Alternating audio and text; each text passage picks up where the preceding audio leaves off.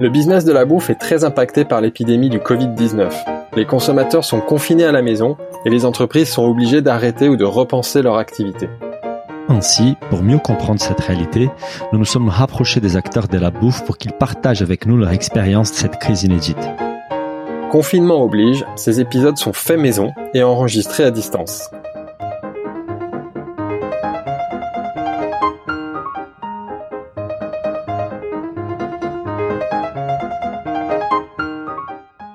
Bonjour à tous, alors je suis comme d'habitude avec mon associé Daniel, grand fan comme moi des circuits courts. Bonjour Daniel. Bonjour Philibert. Et aujourd'hui on va justement parler circuits courts, mais circuits courts online. Nous sommes avec Nicolas Machard, le directeur général de pourdebon.com. Bonjour Nicolas. Salut Philibert, bonjour Daniel. Alors pour ceux qui connaissent pas, Pour de Bon c'est une place de marché qui met en relation des producteurs et des consommateurs. Il s'agit d'une joint venture entre Chronofresh, donc la filiale euh, livraison frais de la Poste et du groupe Webedia. Alors euh, Nicolas, euh, on se connaît nous un petit peu depuis un petit moment parce que j'ai eu la chance de travailler pour Webedia, mais on voulait parler avec toi aujourd'hui de, de l'impact de cette crise du Covid-19 sur ton business. Donc première question, c'est quand est-ce que toi tu as pris conscience de l'ampleur de la crise et quels ont été les premiers signes que tu as perçus? Ah, écoute, on a senti les prémices, c'était le courant de la semaine, enfin, c'était le jeudi 12, et euh, le vendredi 13, c'est vrai que 13 mars, donc avec l'annonce de, euh, de, notre président, euh, on, a on a pris de plein fouet en fait une augmentation de trafic et, de nos commandes. pour être très honnête, on s'y attendait vraiment pas. tout de suite, les 13, les 13 mars, tu as déjà eu les premiers jours, tu avais déjà, tu as déjà ressenti une augmentation du trafic sur la plateforme pour des bons Oui, tout à fait, une augmentation du trafic, mais surtout de la conversion. Euh, on a dû avoir peut-être 30 ou 40% d'augmentation de trafic, mais on a eu 100%, entre 100, 100 et 150% d'augmentation sur la conversion. Donc on a, on, a, on a doublé le nombre de commandes sur le vendredi. Et ensuite, le samedi, dimanche, lundi, ça a été absolument dingue. On a multiplié par, euh, par 12, lundi par 14 euh, le nombre de commandes qu'on faisait habituellement.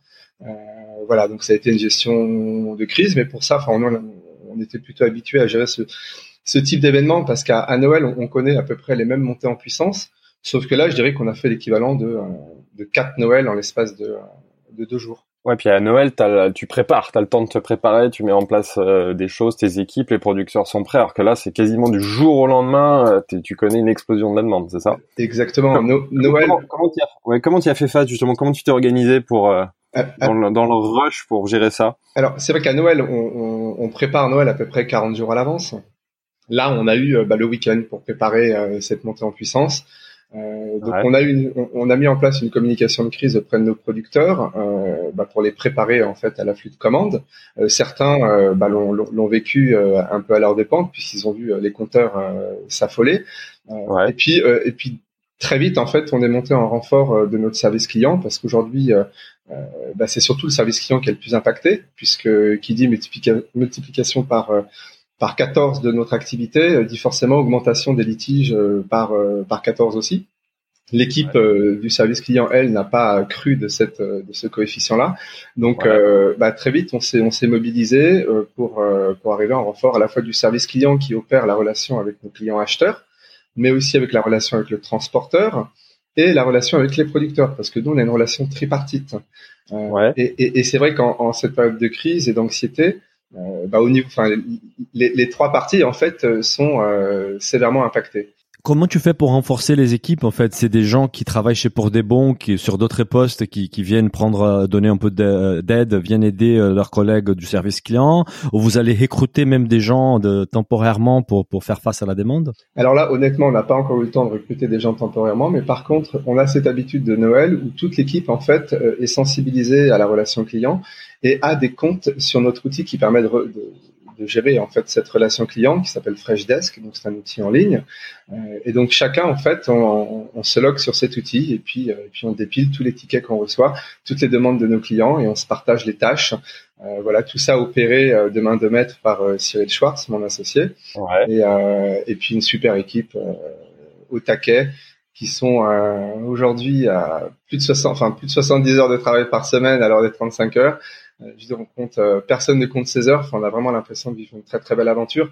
Et puis euh, nos producteurs comme nos consommateurs nous le rendent très très bien. Donc c'est euh, c'est ça aussi qui motive hein, les équipes à, prendre en main tous ces outils et, à faire du service client, même si on n'est pas forcément habitué à, cet exercice. Moi, je vois là tous les matins à 8 heures du matin, ben, je me connecte sur Freshdesk et je regarde le nombre de, de tickets qu'il y a, et puis euh, et puis on y va tous. Enfin, on répond à toutes les demandes de nos de nos clients. C'est vrai qu'on n'est pas forcément aidé non plus par euh, par notre transporteur malheureusement qui lui aussi subit euh, subit les affres de cette de ce virus et qui euh, se voit parfois contraint de fermer ou en tout cas de, de, de, bloquer pendant quelque temps leurs agences. Donc à partir du moment où il y a un couac au niveau des agences de, de notre transporteur, eh ben forcément ça a des impacts ça a des impacts assez colossaux sur à la fois la collecte de nos producteurs et donc la distribution auprès de nos, euh, nos clients. On va on va on va s'intéresser particulièrement à l'impact sur les producteurs et sur ChronoFresh. Juste avant de parler de ça, euh, aujourd'hui nous sommes au 25 mars, donc ça fait 12 jours déjà depuis les 13.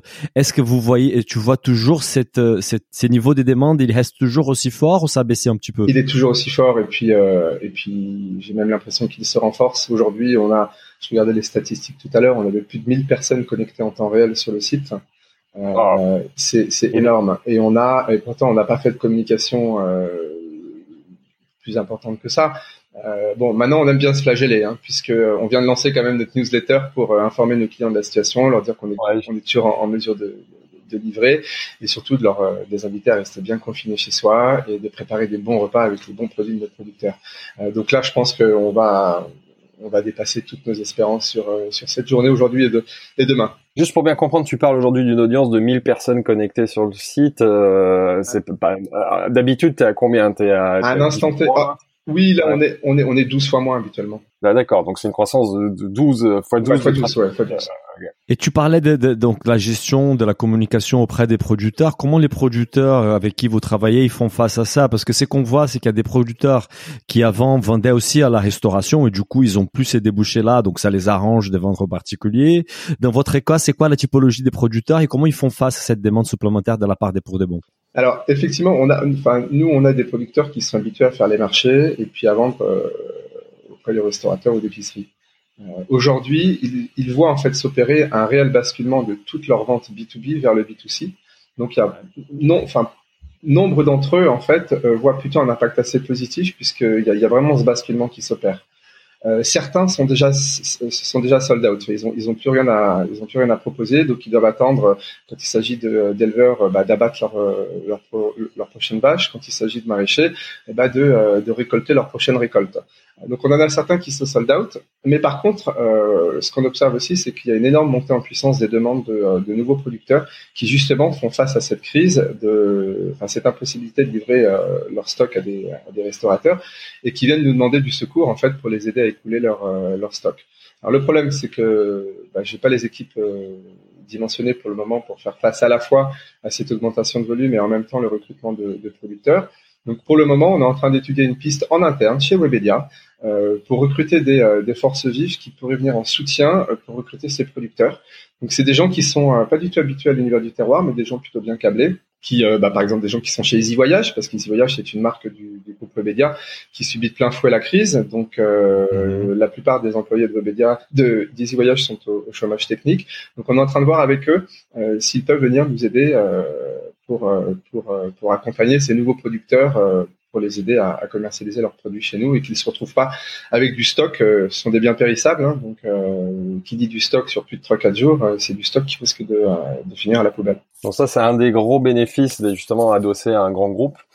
Euh, par rapport au, justement au fait de recruter et de référencer des nouveaux producteurs, tu peux nous expliquer comment ça se passe pour qu'on comprenne qu'est-ce qui prend du temps, c'est qu'il faut aller les rencontrer, il faut faire des, il faut lister tous les, produits, il faut prendre, faut créer des contenus, des photos, c'est ça qui va prendre du temps, qui fait que oui, alors pas se faire du jour au lendemain. Il y a déjà, il y a déjà un travail en amont de, de, sélection. C'est bien comprendre qui est le producteur, comment comment il produit, comment il élève, euh, quelles sont ses techniques de production, euh, puisque on sélectionne nos producteurs en fonction de, critères hyper qualitatifs. Donc une fois qu'on a fait ce travail d'identifier la qualité de, ces produits et que le producteur est prêt à être embarqué, là on va lui demander en fait euh, un certain nombre de, euh, papiers administratifs euh, qui sont en fait demandés par notre prestataire monétique je vais pas rentrer dans les détails techniques, mais en gros, comme on est une place de marché, on se doit de montrer patte blanche vis-à-vis de, des vendeurs que l'on héberge sur notre place de marché. Et pour ce faire, en fait, il faut que nos, euh, nos producteurs euh, procèdent de la même manière que s'ils ouvraient un compte bancaire euh, auprès d'une banque traditionnelle. Donc, ils doivent nous fournir extrait CABI, statut de la société, un RIB, la, la, photocopie de leur carte d'identité, etc., etc. Enfin, c'est assez, c'est assez laborieux. Euh, et puis après, une fois qu'ils ont rempli toute la partie administrative, il faut qu'on leur demande euh, bah, leur catalogue produit. Donc là, c'est des fichiers Excel euh, dans lesquels ils doivent, renseigner le, bah, le, nom de leur produit, la description, les labels, les récompenses qu'ils ont pu avoir, etc. Et après, nous, on va procéder à, à l'intégration de ce catalogue produit sur notre site ainsi que l'ajout des photos. Et c'est là que souvent le bas blesse, c'est que parfois les photos sont pas forcément du, euh, du niveau de qualité qu'on est en mesure d'attendre sur Pour de Bon. Euh, donc c'est là qu'on peut avoir un peu de latence, c'est que parfois, enfin généralement, on demande à nos producteurs de nous envoyer des produits euh, pour les photographier parce que on se doit sur Pour de Bon d'avoir, enfin d'offrir à nos clients une expérience la plus optimale possible et c'est que le, visuel compte pour beaucoup dans l'expérience et dans la valorisation des produits de, de nos producteurs. Donc parfois, c'est là que ça blesse. Et, et, un télétravail, comment vous faites euh, Il y a quelqu'un qui a monté un petit studio chez, chez lui, chez elle, pour, euh, pour prendre ces types de photos? Alors, pour être très honnête, en télétravail, on l'a pas du tout envisagé. Donc, je, je, pense que là, ce qui va se passer, euh, alors on a Marine dans notre équipe qui euh, fait des très jolies photos, qui est blogueuse culinaire et en même temps responsable de toute la communication digitale de, de, Pour de Bon, qui elle est déjà équipée chez elle d'un mini labo photo. Donc, a priori, je pense que c'est elle qui nous aidera. Sinon, on va demander quand même à nos, à nos producteurs d'essayer de faire des efforts. Et je crois, en toute honnêteté, euh, que si on a vraiment des produits de qualité là qui, euh, qui sont en cours d'embarquement, on fera un peu l'impasse sur les visuels pour ces euh, pour les, les 30, 40 jours qui nous attendent, en espérant qu'il n'y en ait que 40, et, euh, et on acceptera des, euh, des, des photos peut-être un peu, un peu dégradées, euh, juste le temps de, de, laisser passer cette crise. Parce que la, la bonne nouvelle, c'est que nous, on sait que dans notre audience, on a des producteurs qui nous écoutent, qui sont justement qui font face à cette, à cette baisse de chiffre d'affaires dans la filière restauration. Donc là, aujourd'hui, tu nous dis que tu peux accueillir et référencer des nouveaux, des nouveaux producteurs que tu vas t'organiser pour, dans les jours à venir, pouvoir accueillir ces nouveaux, ces, ces nouveaux fournisseurs. Il faut, il faut combien de temps, tu dirais, pour parcourir ce que tu viens de nous raconter là, tout ce processus pour intégrer un nouveau producteur? Alors écoute, on a, on a rentré euh, tout récemment un producteur d'asperges. Il nous a fallu huit jours pour le, six jours pour le, pour l'embarquer. D'accord. Donc ça, c'est une bonne nouvelle. Donc voilà. tu structuré pour ça. Voilà, on est structuré pour ça et on va l'être encore plus, euh, je l'espère, à partir de à partir de lundi. Euh, pas plus tard que ce matin, j'avais justement une réunion avec euh, bah, avec le directeur de, des e-voyages pour faire le point sur ses équipes disponibles. Et donc là, pour le moment, j'attends de recevoir les, les, les pseudo candidatures euh, suite à ma à ma demande, enfin ma, à ta demande, ouais. ma demande. Et, euh, et voilà, j'espère que demain on aura on saura avec qui on peut avancer, puis après le temps de les former euh, sur nos outils, sur sur ce qu'on attend. Euh, voilà, j'espère que lundi on sera on sera opérationnel. Tu nous parlais de l'impact sur la plateforme euh, logistique en fait avec ChronoFresh. Je pense que vous êtes effectivement pas les seuls euh, à, à être impactés parce qu'aujourd'hui la livraison, on, était hier avant-hier avec les patrons des Péligomé qui est notre plateforme des circuits courts qui nous disait exactement que lui aussi il a vu son chiffre été multiplié par par fois 8, 10, etc. Donc comment vous gérez cette euh, comment eux de leur côté ils gèrent cette demande supplémentaire? Comment vous vous gérez face à vos clients? Quelle est ta perception de, de, de la chaîne logistique en ces moments alors, il faut savoir qu'en ce moment, en fait, euh, donc Chronopost Food, enfin Chronofresh, qui est notre prestataire logistique, euh, n'est ni plus ni moins qu'une offre adossée à celle de Chronopost. En fait, ils utilisent les véhicules de Chronopost. Aujourd'hui, Chronopost subit plutôt euh, de plein fouet la crise. Euh, puisqu'il y a une grosse baisse de leur de leurs commandes, notamment sur la partie food. Donc il y a toute la partie B2B euh, qui est impactée, donc ils, expédient euh, moins de colis en, B2B. Et sur la partie Chronopost traditionnelle, euh, force est de constater que bah, le e-commerce est quand même assez assez impacté. Il y a quelques acteurs qui qui tirent leur épingle du jeu, mais il y en a quand même beaucoup qui euh, qui souffrent pour le moment de la crise. Donc du coup, c'est un impact assez direct sur l'activité de Chronopost. Donc de fait, ils ont un peu plus de ressources pour l'activité fraîche et notamment pour pouvoir euh, assurer nos, euh, nos, la livraison de nos colis. Ceci étant, ils subissent aussi de, de plein fouet cette cette crise.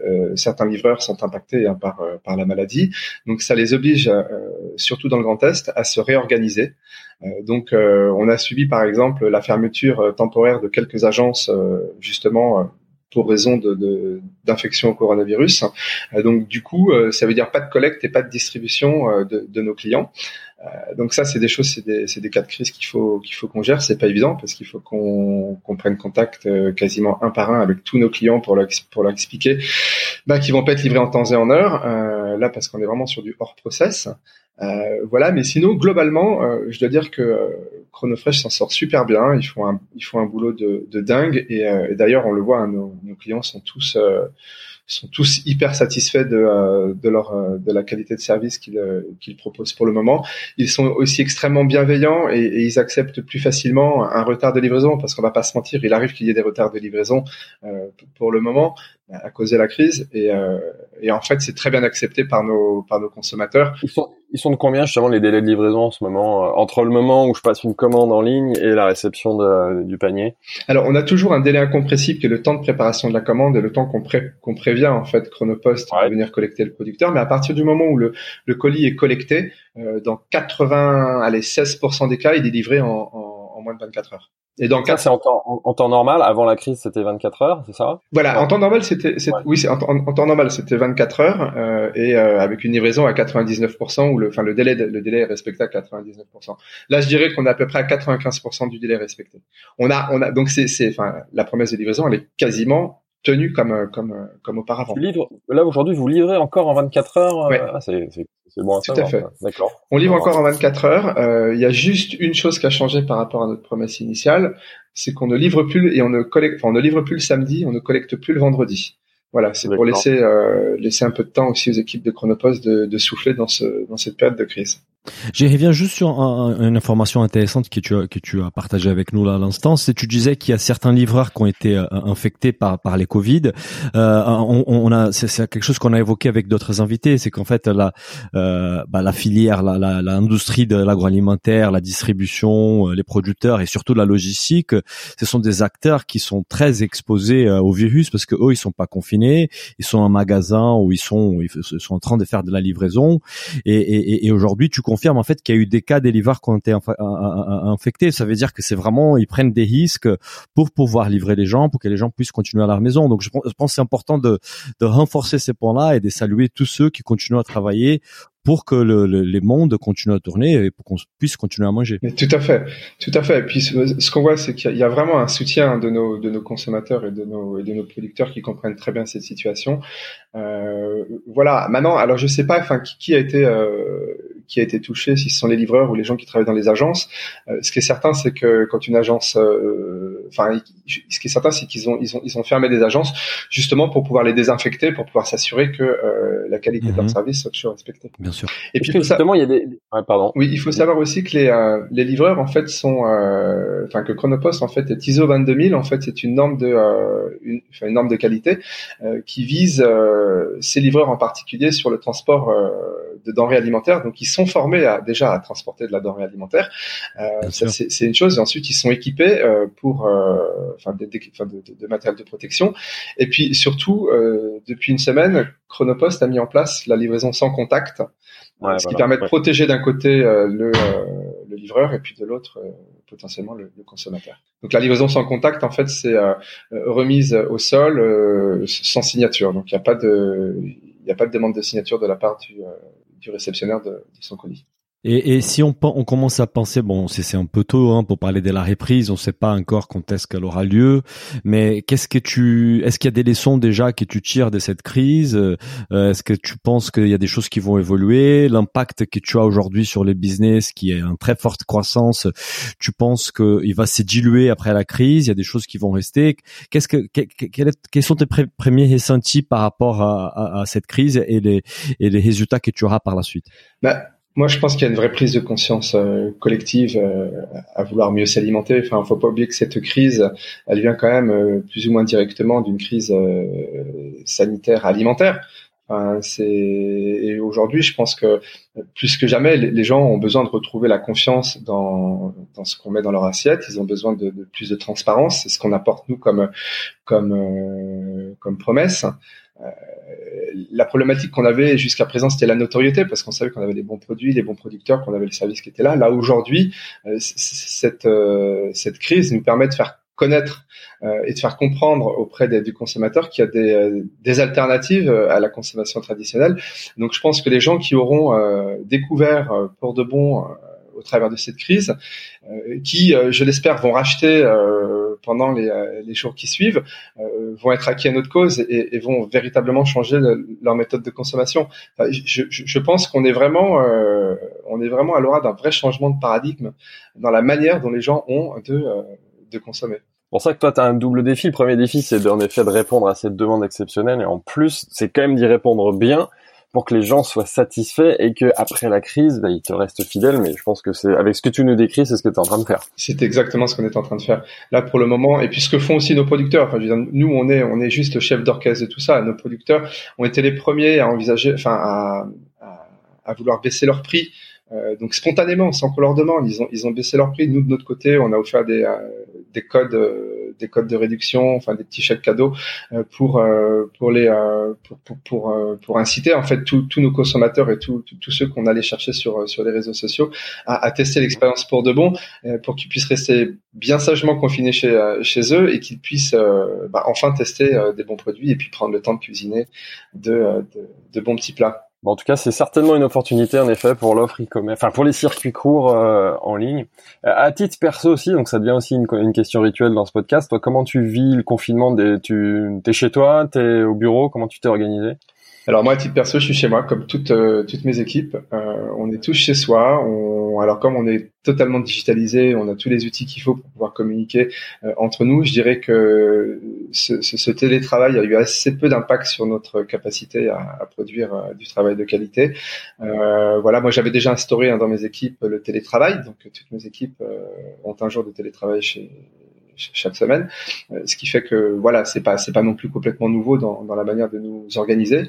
Euh, ensuite, euh, bon, c'est sûr que ce qui est plus compliqué, comme comme pour tout le monde, c'est quand on a les enfants derrière. Surtout que là, les vacances arrivent. Je pense que ça va être compliqué d'expliquer aux enfants que papa doit travailler plus que plus que jamais quand quand eux ont juste qu'une seule envie, c'est de jouer avec leur papa. Tu, tu as des astuces par rapport à ça? Parce qu'en fait avec Philibert on a des enfants aussi et et on, on essaye de faire au maximum. On essaye d'écaler le les, les, enregistrements du podcast en début d'après-midi pour caler avec la sieste des enfants.